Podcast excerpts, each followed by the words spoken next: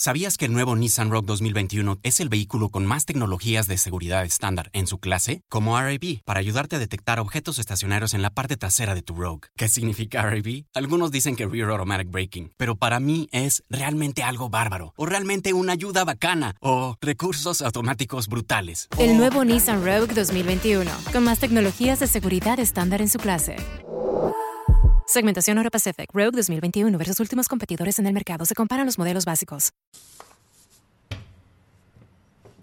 Y nos aquí, en el live. Bueno, al mismo tiempo estoy dando broadcast en Facebook, cosa que nunca he hecho. Entonces, si estás en Instagram, please try again. Ok, Facebook. Estoy probando cosas nuevas. Eh, hello, gente que está uniendo. Estoy intentando broadcast al mismo tiempo en en Facebook o en Twitter. La verdad es que es algo muy nuevo para mí hacer ese tipo de cosas, pero es algo que se está intentando hacer. Y nada, esperemos mientras va uniendo la gente. Saludos a Luis, a Alex, Alexis, a Gibran, Suriel, Josant, todos ustedes, algunos de ustedes estuvieron en el live anterior. Eh, saludos Luis, me acuerdo cuando fue mi profe de historia y siempre sentí que fue un profe muy chido. Gracias a él leí varios libros que siento que aportaron a mi vida, ¿no? Entonces, qué bueno que estés por acá. Alexis, un gran amigo, crack del universo ñoño. Y, ¿qué más? Hola, Josant. ¿Qué onda, gente?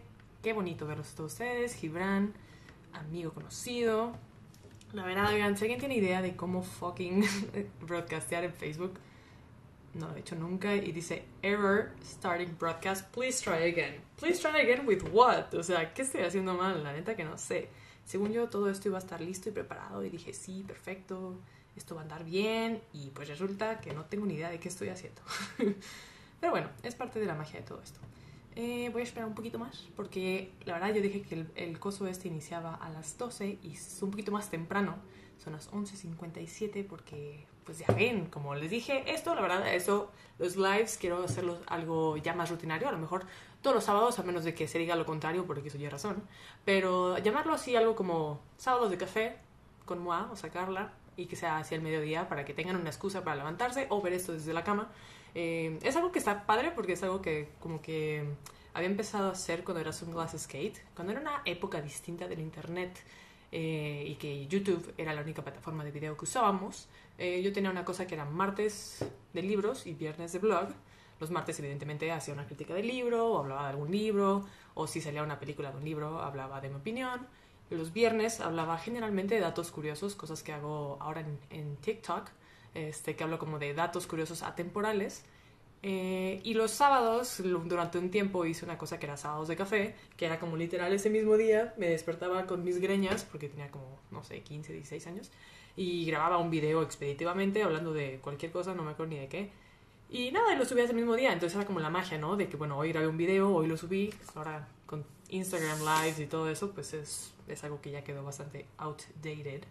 Este, pero es algo que a lo mejor será cool eh, traer de vuelta. Estoy tratando de ir a hacer live en otro lado, a lo mejor en Twitter, pero la verdad nunca lo he hecho. O sea, sé que se puede hacer fácilmente en el celular, pero hey, solo tengo un celular entonces, pues nada, aquí está mi computadora siendo no muy útil en este momento. Meanwhile, en lo que yo veo si puedo descubrir esto, vayan dejando comentarios, preguntas, cualquier cosa de la que quieran tocar. Ayer les pregunté por Instagram, por un poll de Instagram, de qué quieren hablar, entonces tengo varias preguntas que ustedes me hicieron tanto en Instagram como en Twitter. Pero si estás aquí y no dejaste una pregunta, es un excelente momento. Quiero saludar a la gente que se ha unido desde que empecé a hablar. que es Jorge, Jorge Tacos, buen nombre, eh, muy punk, eh, Maf Díaz, muy punk again, eh, pras, Prasento Social, Conejo Café, ¿qué onda? What are you doing? ¿Cómo va? Awig. Oigan, tienen que poner usernames más leíbles. Yo no soy la mejor persona para leer nombres, pero está Vegantonio, que espero que seas vegano, porque sí, sí, es un hermoso nombre. Irjual, el Antonio pone corazoncitos. Y ah, el George de los tacos. bueno, pues yo sigo así con esta dinámica de que no tengo la más remota idea de cómo hacer un live. Debe haber investigado más profundamente esto, según yo ya lo tenía resuelto, pero no. Entonces sí, bueno, la dinámica de hacer los cafés con Carla quiero que sea algo rutinario, aunque seamos poquitos y hablemos de una que otra cosa. Voy a investigar rápidamente, ustedes hagan preguntas. Mm, eh, mm, mm, ti. Ya sé, no, no, no es lo que esperaban, pero hey, ya son las 12 sharp. Entonces la gente que pues iba a unirse a las 12 sharp ya es hora.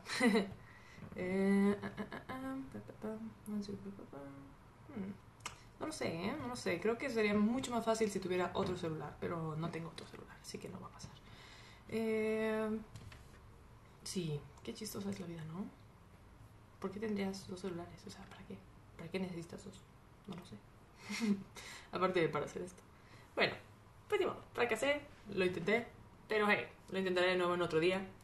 Eh, pues nada, entonces comencemos. Eh, los que vieron ayer mi story, una tablet. Es una muy buena idea, Luis. Tampoco tengo una tablet. Quizá debería adquirir más tecnología en mi vida. Este, tipos, tip- tips de latte art. Pregunta con esjo café.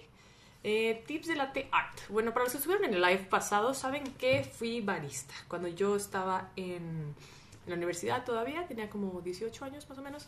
Siempre me gustó mucho el café, evidentemente, por eso esta cosa se llama asado de café.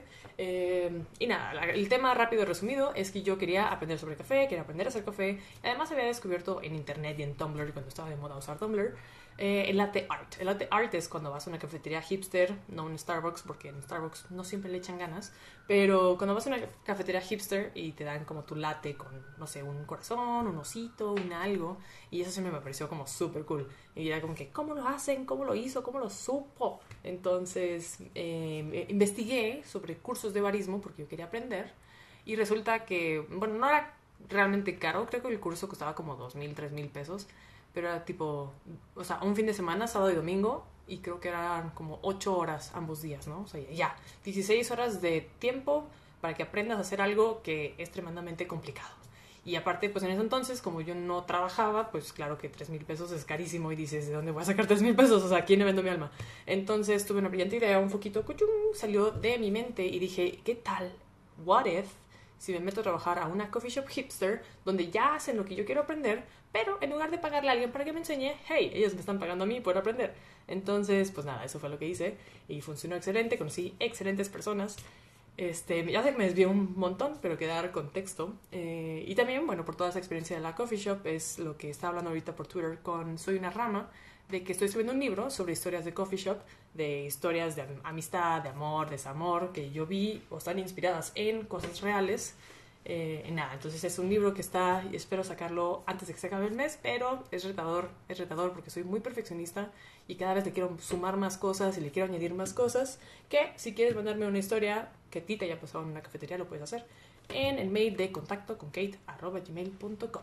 Y nada, es eso. Digo, sigo añadiendo cosas. Pero tips para el latte art es muy complicado. La verdad es que hay... Es algo que definitivamente me alegro mucho de no haber tomado ese curso de dos días, porque es algo que no puedes aprender en dos días. Necesitas mucha práctica y, y con práctica me refiero a literalmente tener los ingredientes y los, las herramientas. Las herramientas en este caso serían eh, saludos a Ru Antonella, Pau Ojeda. ¿Qué onda? ¿Cómo están? Eh, bueno, las herramientas que necesitas son una máquina de espresso, evidentemente, porque aunque sí, una cafetera moca, que no sé si lo ubican, es como la metálica que se gira. La puedo dibujar rápidamente, no soy la mejor dibujante de la faz de la Tierra, pero una máquina de moca, básicamente. Voy a intentar dibujarlo muy rápido, así que no me juzguen. Va a estar increíble esto. Es como jugar al Pictionary, ¿no? Es una cosa así. Está hermoso. Está. Esta es una máquina moca. No sé si se entiende muy bien. Pero cuenta, aquí abajo va el agua, aquí en medio va el café, y aquí arriba es donde termina el café una vez que hierve el agua y sube. Mucha gente hace expresos en su casa con eso. Y siento yo que es el mejor expreso que puedes hacer en tu hogar, pero no, no tiene la consistencia de una máquina de expreso. Es mucho más líquido. Entonces, para hacer un latte, sí necesitas que tenga ese espesor. Y un latte, pues son dos onzas de líquido, si es un latte normal. Y pues es muy difícil atinarle cuando haces una moca. Entonces, eh, necesitas una máquina de espresso, puede ser las Nespresso o las Dolce Gusto o esas que funcionan. Eh, pero el tema, el tema clave es la leche. Para la leche sí necesitas una cosa que se llama lanceta. La lanceta, no sé si has visto en una máquina de espresso en Starbucks, en cualquier lado, que es como está el grupo de espresso, que así es como se llama, se llama un grupo, eh, y tiene como un palito donde sale vapor caliente. Ese vapor caliente es donde tú llegas con tu tacita de leche y suelta como muchísimo vapor y ahí hay ruidos de vapor.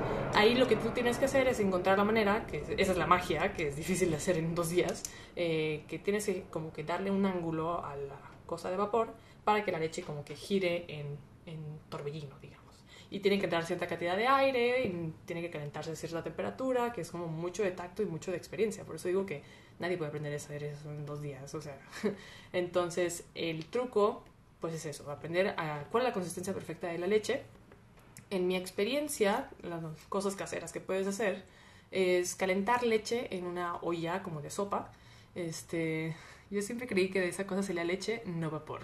Ya sé, ya sé, es que esa máquina es, dice Pau, es una máquina muy extraña que hasta que no eres barista y no estás detrás de ella, dices, mm, ¿qué es esto? ¿no? O sea, que, la verdad es que te das una muy buena quemada porque si alguna vez has visto cómo preparan un latte, pues la jarra es como de metal.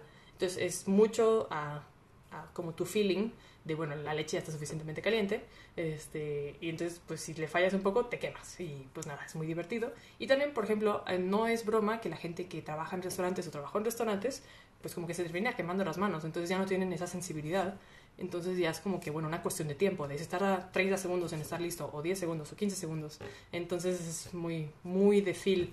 Entonces por eso me encanta todo el tema del café, porque es muy artesanal y es muy personal y cada quien lo toma y lo prepara diferente. Pero, como decía, para los que van llegando y dicen qué onda, estoy hablando de mi experiencia de café, alguien preguntó cuáles son los tips para hacer un cappuccino en casa, digamos, y arte latte. Es muy difícil hacer arte latte en tu casa, pero puedes servir leche en una olla como de sopa, que siento que es lo, que, lo mejor para calentarla, no en el micro, no nada. Eh, y si tienes una prensa francesa, puedes hacerle como así muchas veces para que se genere espuma, eh, pero con mucha fuerza, o sea, muy rápido, y la leche tiene que estar suficientemente caliente, y luego viertes como el exceso de espuma, porque te va a quedar como una capa de mucha espuma, eh, y eso lo puedes intentar. La verdad es muy complicado, y si puedes, mándame un video porque eres un dios. La verdad es que por más experiencia barista, es muy difícil. Pero bueno, bienvenidos a Andrea Borboya, eh, Romeo Romero Ig, Armando OTM y Karen HRDZ. Estoy tomando agua. Tengo un challenge personal de tomar 3 litros de agua y esto es un litro.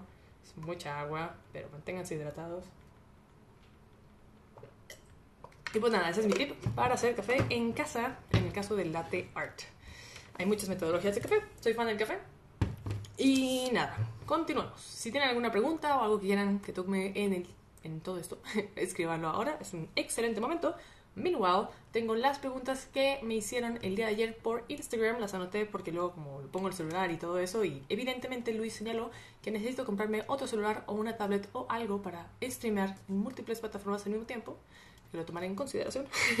Pero bueno, este Edu Mariscal preguntaba ¿qué opinas de tener una sección de versus en, tu- en, en el tema de los libros? O sea, él se refiere a tener como eh, críticas de libros de, bueno, qué autor es mejor, si Stephen King versus Edgar Allan Poe, o competir así como que, ah, como un eh, book showdown podría ser, a lo mejor sería interesante. El tema de eso es que la lectura es muy personal, ¿no? O sea, por ejemplo, a mí me gusta Stephen King, me gusta Edgar Allan Poe y por ende eh, opté por leer a Lovecraft, que pues, Lovecraft es, es como de la escuela de Edgar Allan Poe, es como aspira, o sea, como que él veía a Poe y decía, oh, yo quiero ser él. Entonces dije, ah, seguramente me va a gustar y empecé a leer cosas de Lovecraft y si hay algún fan de Lovecraft por allá afuera, híjole, a mí la verdad que no me gustó nada. no me gustó nada, siento que Lovecraft es como muy descriptivo, muy lento, se detienen cosas que no son relevantes y a mí me aburrió en lo personal. Entonces siento que hacer como un versus es como, mm, no sé, es como juzgar a la gente que toma café con leche y sin leche. Es como, pues cada quien toma el café que quiere, ¿no? Cada quien lee los libros que quiere. Entonces, pero ay, podría ser una buena idea, podría suceder. A lo mejor podría ser interesante experimentar con eso. Saludos a Joaquín y a BBBBBJZM. Qué buen nombre. Em, muy bien, otra pregunta del día de ayer fue de Ed Armenta, que pregunta, ¿cuál es tu plan de vida? Y dije, oh, caray, estas preguntas se están poniendo más profundas, porque creo que en el live pasado que hice alguien me preguntaba, no sé, ¿qué estás tomando? ¿no? Y dice que, pues café, siempre estoy tomando o café o agua, son mis únicas bebidas en esta existencia. Pero mi plan de vida, pues la verdad creo que uno puede profundizar tanto o poco como guste. Em, pero, pues sí, mi objetivo es, o sea, echarle más ganas a la cuestión del libro. O sea, sí, para quien sea que me conoce de más tiempo, además de, lo del podcast, em, pues tengo mucho tiempo como queriendo publicar un libro, pero tengo... BBBJZM dice que es un nombre secreto. Mm, ¿Quién serás?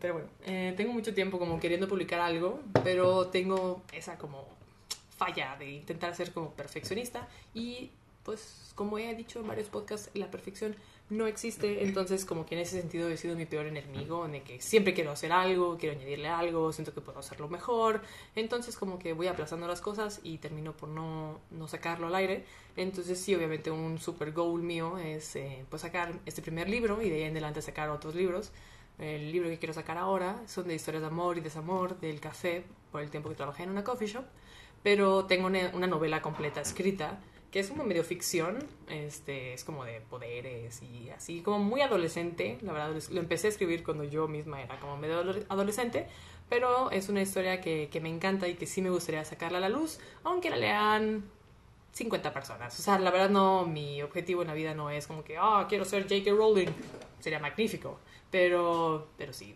entonces es como mi goal. Y también obviamente alcanzar a más personas con el podcast, porque creo que son temas que a mí me hubiera ayudado haber escuchado desde antes. O sea, cuando hablo de cosas, no sé, de programación neurolingüística o cuando hablo de, no sé, de, de bueno, de, no ser perfeccionista o de todos los temas que he llegado a hablar en algún momento y que voy a, seguir hablando, siento que es algo que a mí en lo personal me hubiera ayudado muchísimo cuando tenía 16, no sé, cualquier edad y que no siempre estamos expuestos a esas cosas y que no siempre están eh, tan a la mano, ¿no? O sea, a veces es como información que son de autores gringos o a lo mejor de, de cosas que sentimos estar muy lejanas a nosotras y pues las vemos muy, muy high level, o sea, muy de que no, es que ese curso de psicología neurolingüística es para alguien más, yo soy una papa, entonces yo no, no debería estar ahí. Y pues no, o sea, todos podemos aprender y me encantaría pues poder eh, desglosar temas complejos y hacerlos sencillos.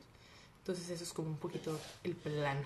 Joaquín, con muchas I's en su nombre. Oigan, me encanta eso que pongan muchas vocales en su nombre, está muy divertido. Eh, dice Lovecraft, solo me gustan los relatos cortos. Te recomiendo el de Charles Dexter Ward. Ese no es tan aburrido. Híjole, no lo sé. si es corto, puede que le dé una oportunidad. Pero el libro que más recientemente terminé de leer de Lovecraft era el de Monstruos en la montaña de no sé qué y también era bastante corto, pero no manches, o sea, he leído libros de 900 páginas, de 1000 páginas que los he leído como si fueran de 200 y este que era como de 100 o 200, no tengo idea, me costó un esfuerzo espantoso. Entonces aquí la moraleja es, si no te gusta un libro, no pierdas tu tiempo, pero dale oportunidad a nuevos autores pues para seguir explorando eh, BBB dice, sería bueno que hicieras un libro donde concentres los consejos que das aquí. Sí, justamente el otro día alguien me comentaba también eso y creo que es una excelente idea, eh, pero como que una cosa a la vez, ¿no? creo que, o sea, mi, mi, objetivo es lanzar este libro de, de las cafeterías, que es más como, son cuentos, son cuentos cortos. Eh, y ya más adelante sacar a lo mejor así como un concentrado del contenido del podcast, que creo que es lo más lógico y congruente, y también pues más portátil, ¿no? O sea, en el caso de que, no sé, no, no estés como en, a la onda de escuchar podcast o de ver videos, que puedas tener ahí como un librito bastante básico de, de todo lo que he tocado hasta ahora y de lo que me gustaría seguir hablando. Así que me parece una excelente idea BBB. este... Ahui dice, ¿crees que todos tenemos algo que nos apasiona? Siento que nunca encontraré eso. Pues mira, conozco muchas personas que se han encontrado en esa problemática en algún momento de su vida, o sea, gente muy cercana a mí, que dicen de que no manches, o sea, por ejemplo, no sé, yo, que desde muy temprano me gustó leer, desde muy temprano encontré que me gustaba el karate, o sea, como que desde muy temprano encontré cosas que me gustaban, pero hay personas que a lo mejor ya están en la pubertad o en la adultez y dicen, nunca he encontrado algo que realmente me apasione. Y no estoy segura que eso sea cierto. Creo que más bien muchas veces nosotros nos filtramos nuestra verdad. Creo que muchas veces sí tenemos algo que nos apasione, pero como que sentimos que it's not good enough. O sea, a lo mejor te encantan los videojuegos y podría decir, bueno, los videojuegos qué. Pero pues, no sé, podemos ver el caso práctico tipo de PewDiePie, ¿no? O sea, que se hizo millonario jugando videojuegos y es famoso y su vida ya está como lista para no tener que trabajar un solo día en su vida. O sea, entonces, si, si PewDiePie hubiera dicho ay no, el hobby de los videojuegos es una pérdida de tiempo, debería ser algo real de mi vida, eh, pues no sería lo que soy. A lo mejor trabajaría en una oficina y sería miserable y ganaría un, ni siquiera un octavo de lo que gana el día de hoy. Entonces, a lo mejor es eso, a lo mejor tú mismo estás juzgándote, estás eh, como que sesgando eh, tu opinión sobre lo que crees que aporta o que es valioso. Entonces yo diría como que si ese es el caso, intenta desprenderte de esos juicios y realmente introspecciona, en qué momentos de tu vida eres feliz. O sea, porque hay algo que te trae felicidad. A lo mejor es solamente ver Netflix, pero a lo mejor te gusta Netflix porque a ti te gustaría o actuar en una serie o participar en la creación de una serie o no sé, o sea, creo que siempre hay algo, solamente que no nos permitimos verlo. El membrillo dice que si me gusta el Bacardí en las rocas, no lo sé, es un gran secreto. Solo la gente que está en Perú sabrá la realidad. Voy a tomar agua, como dije, hay que tomar mínimo dos litros al día. Yo estoy intentando tomar tres, es muy difícil. Esto es un litro, o sea, es el tamaño de mi cara. Pero bueno. Como dije, el agua y el café son las únicas dos bebidas en mi vida. Yo soy una persona muy leal. Y aquí están mis dos amores bebísticos. Ah, el día de ayer también en, el poll que hice en Instagram me hicieron una pregunta que me gustó muchísimo y por eso la anoté para no olvidarla de More Mro. me disculpo. Ella me dice, me cuesta mucho leer, es una actividad que considero pasiva y me da ansiedad. ¿Cuáles son tus tips? Bueno, eso está complejo. Yo también te extraño, membrillo. eh, sí, lo que la lectura sea algo... Joaquín pregunta que estoy en Perú. No, no estoy en Perú. Pero en el live pasado eh, platiqué una historia en donde yo estuve en Perú y estuve interactuando con personas y nada. Entonces es como un chiste medio local. Pero el live está en Spotify y en Apple Podcast no subí el video completo en ningún lado porque como que no lo consideré tan atractivo, pero si lo quieres escuchar está en Spotify y en Apple Podcast. Ed Armenta se acaba de unir y adivina qué Ed. Ya contesté la pregunta que me hiciste el día de ayer, vas a tener que ver este live más al rato cuando se suba completo. Pero bueno, regresando a la pregunta de More Mrow, eh, de, que tiene dificultad para leer porque cree que es una actividad pasiva, y que le da ansiedad, creo que es una cosa que a mí en lo personal también me pasa. O sea, yo sé que siempre he hablado de, libros, inclusive cuando era en clase skate. Eh, siempre he leído mucho desde que era muy niña. Em, pero eh, después de la etapa en la que más he leído en mi vida, que fue como en prepa, cuando no tienes nada que hacer más que estudiar, eh, leía muchísimo.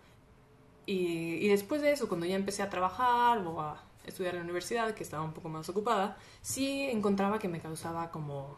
no me causaba tanta paz como antes. O inclusive ahora, que a veces estoy, no sé, haciendo algo y como que digo, no tengo ganas de sentarme solo a leer, como que siento que tengo que estar haciendo más cosas para yo sentirme productiva. Entonces, tengo varios tips que a mí me han funcionado. Uno es no le tengas miedo a los audiolibros. Ya sé, los audiolibros son algo que yo también durante mucho tiempo como que hasta juzgaba a las personas que escuchaban audiolibros, que me decían, ay, escuché todo Harry Potter en mi carro mientras manejaba en un audiolibro. Y yo decía, eso no cuenta como leer, tío ya sé, yo era muy purista de la lectura antes. Eh, y entonces yo juzgaba a las personas que escuchaban audiolibros porque yo no lo consideraba la lectura, o sea, que fuera parte de la lectura. Pero luego, cuando empecé a como que escuchar podcasts y a participar en el mundo de hacer podcasts, dije, hmm, ¿qué es un audiolibro sino un podcast como en esteroides? entonces le di la oportunidad del primer libro que medio leí o sea, tenía el libro físico de Becoming de Michelle Obama y también el audiolibro que creo que me lo dieron gratis en Audible cuando me suscribí. Entonces como que medio leía, medio lo escuchaba, cuando caminaba por la calle lo escuchaba, cuando estaba en casa lo leía y así, ¿no? Entonces me gustó mucho esa experiencia porque em, te ayuda a avanzar con tu lectura. O sea, por ejemplo, hay una cosa magnífica que descubrí hace poco, es que si tienes un libro en tu Kindle y un libro en Audible, que ambos son de Amazon, se, se updatean. Entonces si te quedas en el capítulo 5 y, eh, y regresas a Audible, se pone al tiro y entonces nunca tienes que estar buscando en qué te quedaste. Claro que esto implica comprar el libro dos veces, implica comprarlo en Kindle y en Audible, así que no siempre es una opción porque hay libros que son caros, pero es algo interesante que si pues te sobra dinero y es algo que quieres hacer. Es un buen feature que descubrí. Pero sí, los audiolibros me han ayudado porque a veces que no sé, que estoy lavando ropa o platos o salgo a caminar o lo que sea, como que me hace sentir más productiva porque estoy leyendo, o sea, estoy escuchando contenido de un libro que ya estoy leyendo eh, o que tenía contemplado leer, y, o sea, estoy avanzando, estoy haciendo algo más, entonces a lo mejor el mismo, el estar escuchándolo me hace motivarme un poco y a querer leerlo físicamente, porque si tu objetivo es leer como eficientemente y terminar muchos libros al año, eh, pues lees mucho más rápido de lo que escuchas, o por lo menos yo. O sea, no sé, en lo que el chavo de que está hablando ya dijo un capítulo, yo ya pude haber leído tres. Entonces, como que escucho uno mientras camino y luego leo tres mientras antes de dormir o lo que sea. Entonces, como que progreso súper rápido y es lo que me permite leer rápido. Esa es una opción. Y el de que te dé como ansiedad, o sea, si no te gusta el tema de los, de los audiolibros, también podrías como que leer muy poquito. O sea, no te vayas al sillón pensando voy a leer tres horas. O sea, vete al sillón, literal. Si quieres, ponte tu, tu cronómetro en tu celular ponle 5 o 10 minutos del tiempo que tú quieras y, ok, no voy a hacer absolutamente nada hasta que suene el pip, pip, pip de mi celular y voy a leer. Y a mí me funciona eso no solamente con la lectura, sino muchas otras cosas. O sea, cuando quiero escribir el libro que estoy escribiendo y a veces pues no estás motivado. Es algo que hablaba en mi podcast, en mi último live que está en Spotify, por si lo quieres escuchar. Era es que no es siempre hay motivación. O sea, no siempre te levantas y dices, sí, voy a escribir 500 hojas de mi libro y voy a hacer tres videos y voy a hacer cuatro podcasts, o sea, no siempre hay motivación, a veces sí te tienes como que medio forzar a hacerlo. Entonces a mí me sirve mucho eso de, bueno, voy a hacer esa tarea 10 minutos y voy a ser eficiente esos 10 minutos y listo. Y lo que me pasa es que suena el pip pip pip de mi celular a los 10 minutos y a veces lo, lo reseteo. Ok, otros 10 minutos porque ya agarré vuelo. Entonces se puede pasar lo mismo con la lectura. O sea, si, si te seteas 10 minutos y te enganchas con el libro, a lo mejor terminas leyendo media hora. No lo sabes. Entonces esa puede ser una buena idea. El membrillo pregunta cómo se llama el podcast de Perú. Em, es el número, no me acuerdo si 45, 46 o algo así. Este, en un momento, les voy a pasar el dato. Em, no, no tiene el título de Perú en el podcast en sí. ¡Ay! Computadora, vamos, ahí está. A ver, veamos en Spotify. Mientras tanto, canten villancicos navideños. Esto va a ser muy interesante cuando lo suba a otra plataforma. Van a decir, ¿por qué Carla está cantando villancicos navideños? What the fuck. Eh, el de Perú. Creo. Ah, es el número 42. No, 42 no, me equivoqué. Ahí está. Es el de preguntas y respuestas de Instagram Live, que es el podcast número 41. Ya sé, Recientemente les añadí números a mi podcast en todas las plataformas porque creo que es más fácil de encontrar. Así que quien quiera escuchar mi último eh, Instagram Live donde hablo de experiencias personales del viaje a Perú, de mi viaje a Nepal y de cositas como más personales, es el podcast número 41 que se llama Preguntas y Respuestas en Instagram Live. Que después podría a lo mejor cambiarle el nombre a Sábados de Café o algo así. Ese no fue un sábado de café porque creo que era martes, pero esto se va a llamar Sábado de Café para las personas que tengan curiosidad al respecto. Eh, me pregunta, para leer, a mí me sirve primero generar el ambiente para hacerlo, no tener pendientes, olvidarme todo por una hora o dos, estar en un espacio sola y en silencio con música suave. De nada, membrillo. eh, sí, bebé, estoy completamente de acuerdo, pero em, creo que si siempre esperamos a tener como todo perfecto, muchas veces no lo vamos a terminar haciendo. O sea, si tienes que esperarte a haber cumplido con todas tus tareas, a tener tu cuarto limpio, a tener la música perfecta, a que la temperatura esté perfecta, muchas veces creo que es más probable que muchos de esos factores estén ausentes a que sí estén chequeados. Entonces digo, o todo es cuestión de, objetivos, ¿no? O sea, si tu objetivo no es leer mucho, o sea, leer, no sé, muchos libros al año, pues no hay bronca. Pero si realmente sí quieres leer muchos libros al año, creo que hay que encontrar maneras de superar eso.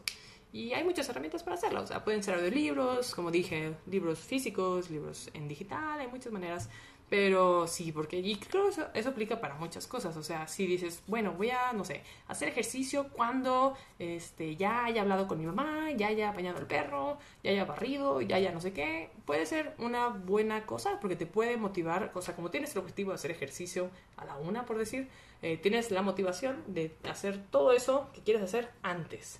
Pero si realmente estás como en un compromiso contigo de hacer ejercicio todos los días, y estás aplazando las cosas que iban antes del ejercicio y por ende estás aplazando el ejercicio, eso no, no está funcionando, esa técnica no va a funcionar. Entonces creo que es cuestión de personalidad, mi opinión, meramente. Bienvenidos a Liz Velázquez, David Gutiérrez y gente que ya saludé. voy a tomar agua, como voy a reiterar durante todo este podcast, hay que tomar mucha agua todos los días. Mm, dos, tres litros, dependiendo de tus dimensiones. Eh, y nada, si quieres preguntar algo o comentar algo, es un excelente momento para hacerlo. Siempre está magnífico que me escriban para contestarles. Em, Ed dice, yo también esperaba tener el tiempo para leer, pero no leía un libro al mes. Ahora solo tiro todo lo que tenga que hacer por una hora y eso me sirvió para leer más. Efectivamente, la verdad es que yo también he pasado por eso. O sea, cuando eres un lector vehemente, hay un momento en tu vida en el que no lees tanto. O sea, creo que el año en el que más leí en mi vida, creo que leí como 70 libros aproximadamente, 72, algo así. Y fue una época muy intensa, o sea, en el sentido de que, no sé, no tenía como muchas otras cosas para hacer. O sea, sí hacía las skate en aquel entonces, sí hacía ejercicio, pero creo que estaba en prepa y no tenía como muchas responsabilidades, o sea, además de pues, hacer lo que yo quisiera. Entonces leía, o sea, cuando tú piensas en el tiempo que pasas en tu celular, en el tiempo que pasas viendo la tele, en el tiempo que pasas viendo videojuegos o todo eso, bueno, todo ese tiempo, concéntralo y es el tiempo que yo leía todos los días. Entonces era muchísimo.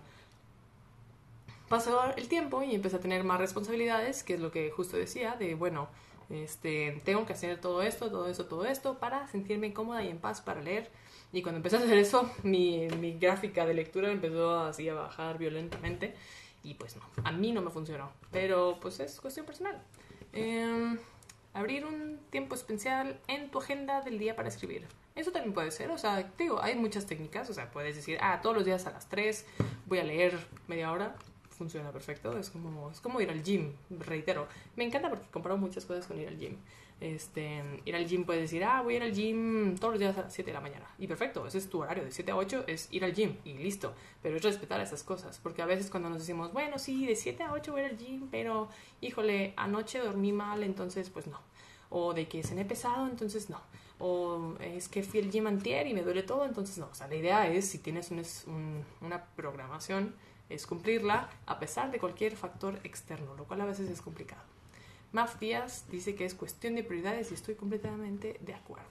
O sea, prioridades. Si tu prioridad no, como dije, no es leer 50 libros al año, pues no hay bronca. Si lees un libro cada tres meses, está perfecto. O sea, todo es cuestión de tus objetivos, de tus prioridades y de todo eso. Eh, bienvenidos a Marcos Alex León y Alina Corral. Hello. Este, reitero, si en algún momento quieres que hable de algún tema en particular o tienes alguna pregunta, bienvenido. Comment section below bienvenido. Este, entonces, eso en cuanto a la lectura.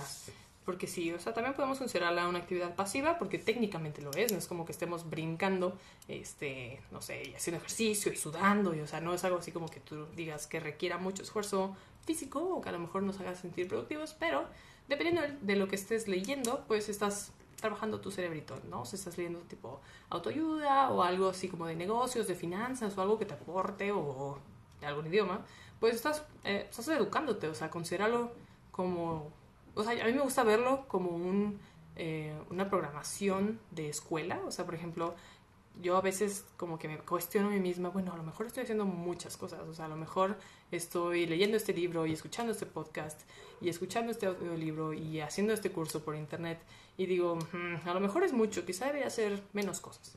Y luego digo, bueno, cuando estás en la escuela tienes, no sé, ocho clases al día, por decir un número, no me acuerdo. Y dices, bueno, de 10 a 11 tenía matemáticas, de 12 a 1 tenía español, de 1 a 2 tenía geografía, historia, ciencias, bla. Y dices, bueno, veía 6, 8 materias diarias, todo el tiempo. Entonces, bueno, a lo mejor esto es un poco como eso. O sea, que puedes hacer muchas cosas de muchos temas y solamente es cuestión de organización. O sea, es cuestión de que tú digas, ah, bueno, sí, literal, este va a ser mi, mi, tiempo que me voy a dar para hacer ejercicios, el tiempo que me voy a dar para leer sobre este tema, es el tiempo que me voy a dar para hacer este curso por internet y nada. Entonces todo es posible, solamente hace falta mucha organización y como dice Marcos Alex León, una muy buena disciplina. Creo que la disciplina es clave para todo.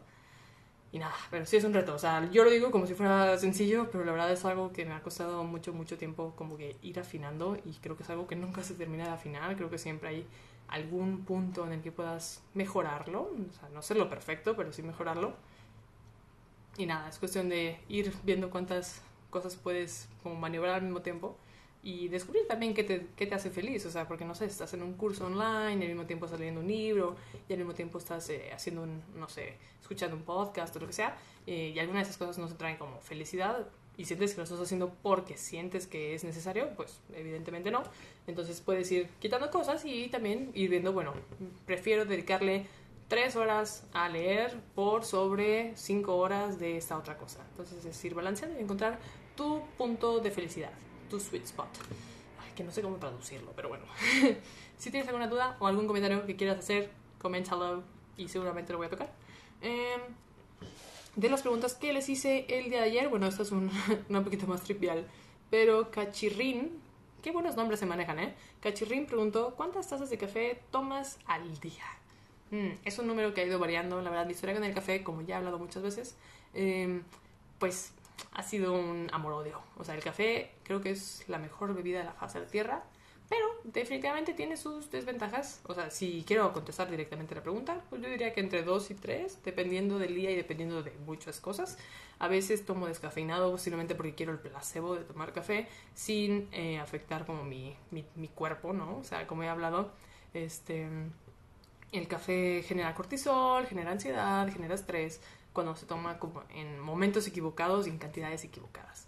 En momentos equivocados me refiero a de que, bueno, en algún podcast sobre hacks del café, creo que se llama el podcast, eh, hablo de que nuestro cuerpo tiene como un, un timeline, una línea del tiempo en el cual te despiertas, generas cortisol normalmente y naturalmente, porque es un proceso natural, generas cortisol, luego pasan 2-3 horas, dejas de generar cortisol y es ahí donde conviene tomar café, porque no estás generando cortisol de manera natural y es lo que nos hace estar despiertos. Pero, ¿qué pasa cuando tomas eh, café? En los momentos que tu cuerpo genera cortisol de manera natural, es como cortisol más cortisol. Entonces, te, como que explotas y te mueres del estrés y de la ansiedad y pues repercute en muchos procesos de nuestro hermoso y bello cuerpo. Entonces, tomo como dos tazas de café en promedio al día, creo, y a veces tomo descafeinado porque quiero balancear esa onda.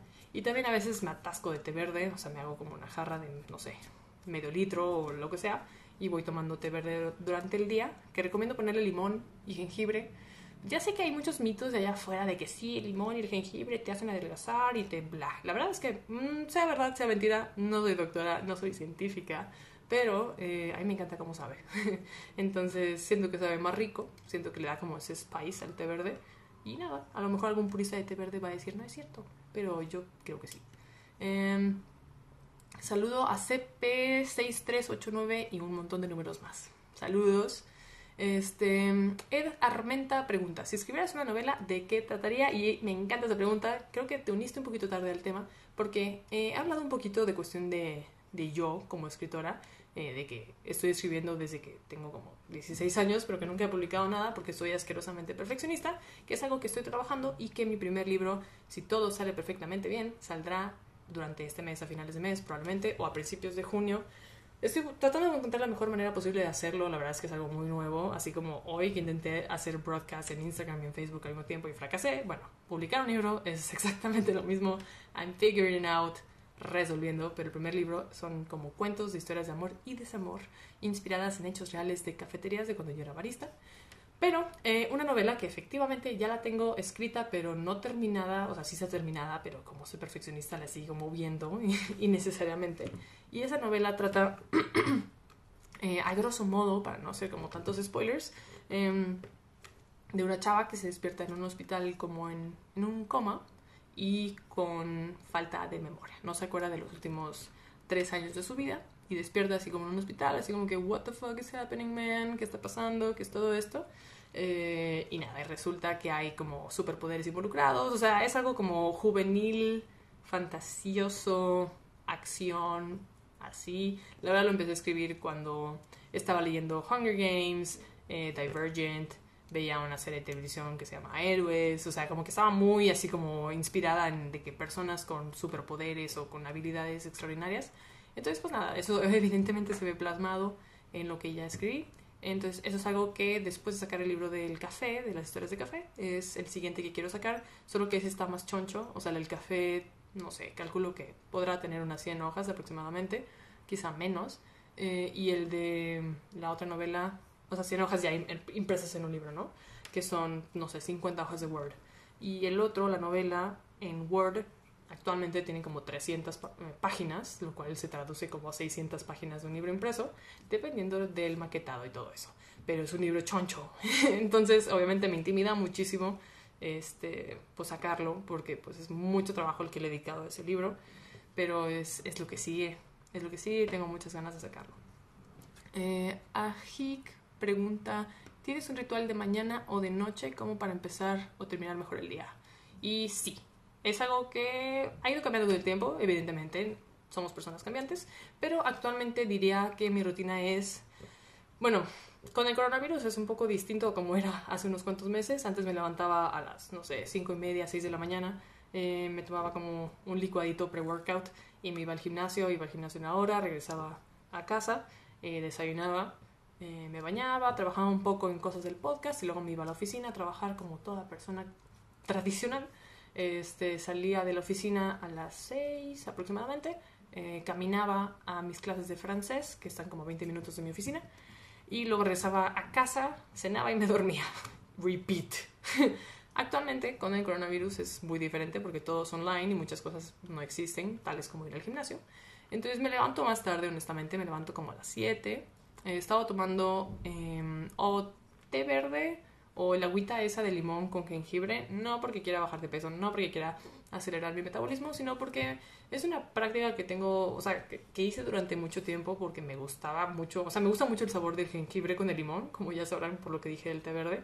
Entonces como que siempre he sentido que más que meterle cafeína a mi cuerpo justo cuando recién me despierto, por lo que he hablado del cortisol, como que ese shotcito de limón con jengibre como que me despierta y siento que me aporta energía.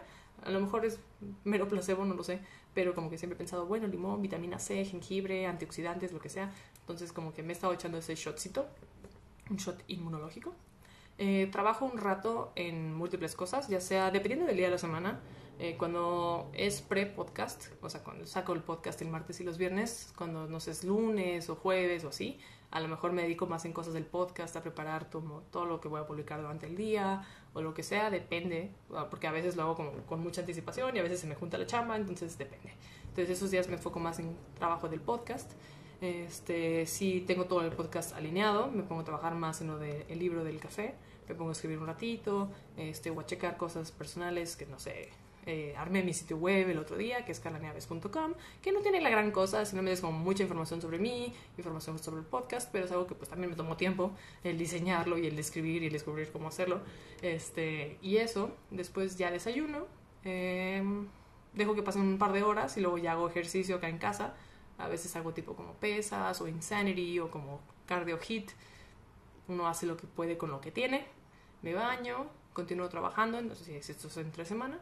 Y en la noche, bueno, eh, ahorita estoy llevando mis clases de francés online por Zoom, eh, pero están por terminarse. Pero bueno, llevo mi clase online por Zoom de francés y no sé, últimamente estoy intentando leer más. Durante un tiempo dejé de leer antes de dormir y estoy tratando de retomarlo porque creo que me ayuda mucho a, a desconectarme y a como tranquilizarme. Como que siempre me voy a dormir con muchas ideas en la mente de qué quiero hacer al día siguiente, de que, ah, eh, vi esto del podcast que creo que puedo hacer mejor, o vi esto en el libro que puedo hacer mejor. Entonces como que a veces me acuesto con un montón de ideas y que ya quiero hacerlos.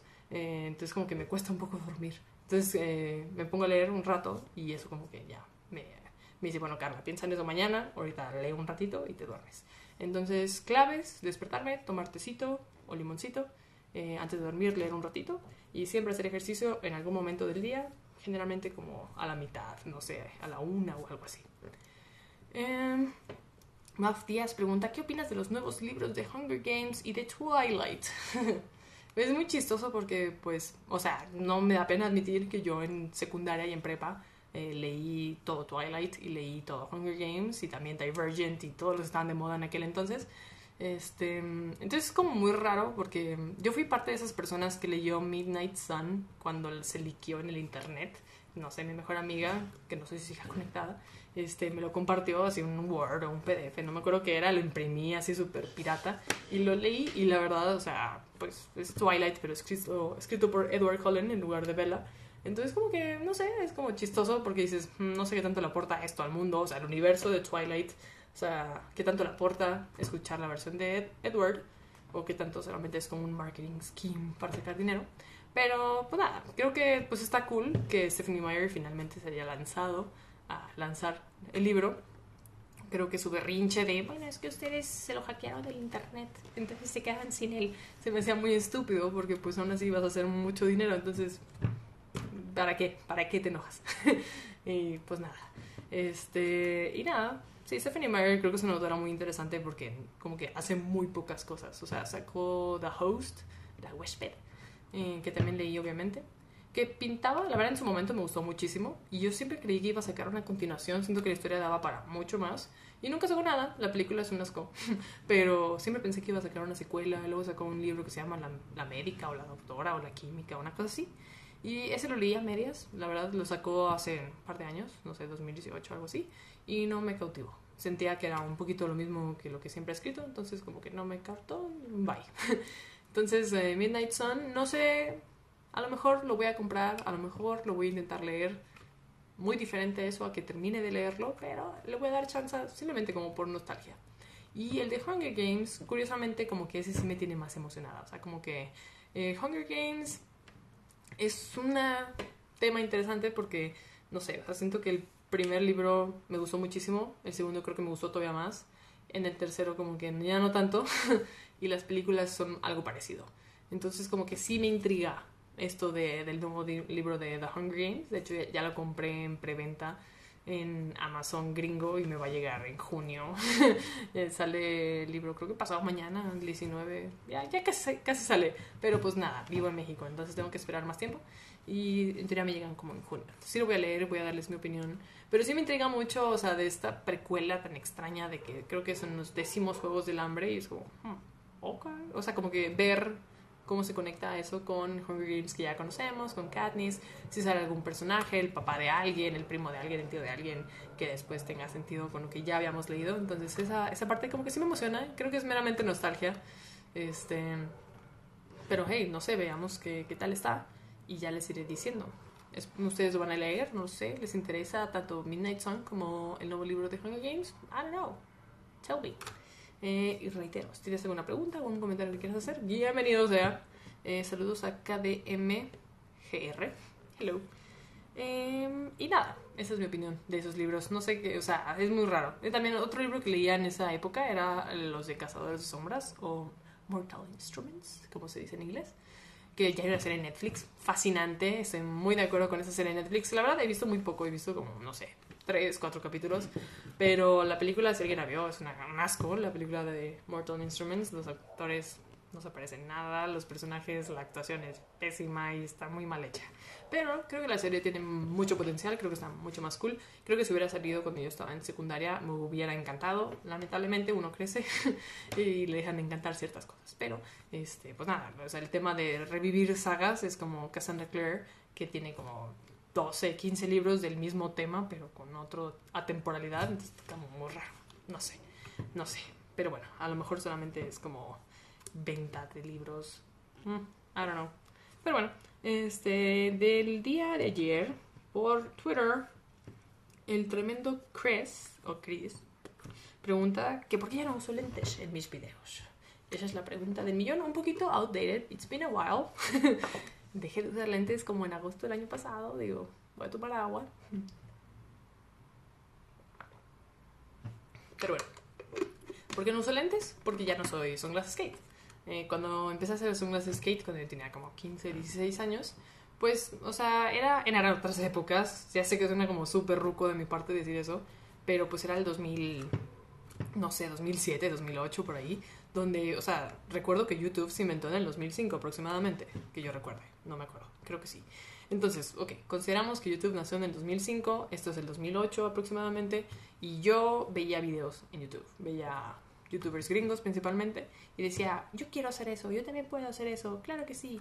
O sea, entonces pues dije, bueno, va, te lo voy a hacer, pero no, en México no había tanto tanto youtuberism como hay hoy. O sea, no teníamos a Whatever Tomorrow, o sea, no había gente que fuera famosa de YouTube en México. De hecho, hasta un punto no podías, no me acuerdo, eso es información ya que está como muy sedimentada en mi cerebro, pero no podías monetizar tus videos al principio porque en México no se permitía.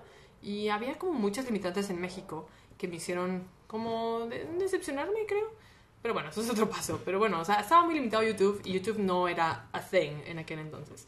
¿Sabías que el nuevo Nissan Rogue 2021 es el vehículo con más tecnologías de seguridad estándar en su clase? Como RAB, para ayudarte a detectar objetos estacionarios en la parte trasera de tu Rogue. ¿Qué significa RAB? Algunos dicen que Rear Automatic Braking, pero para mí es realmente algo bárbaro, o realmente una ayuda bacana, o recursos automáticos brutales. El nuevo Nissan Rogue 2021, con más tecnologías de seguridad estándar en su clase.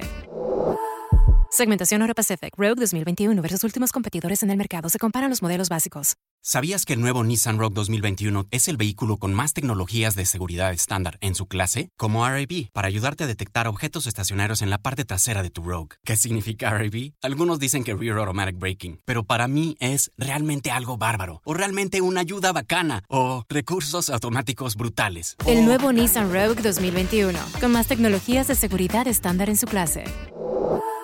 Segmentación Euro Pacific Rogue 2021 versus últimos competidores en el mercado. Se comparan los modelos básicos.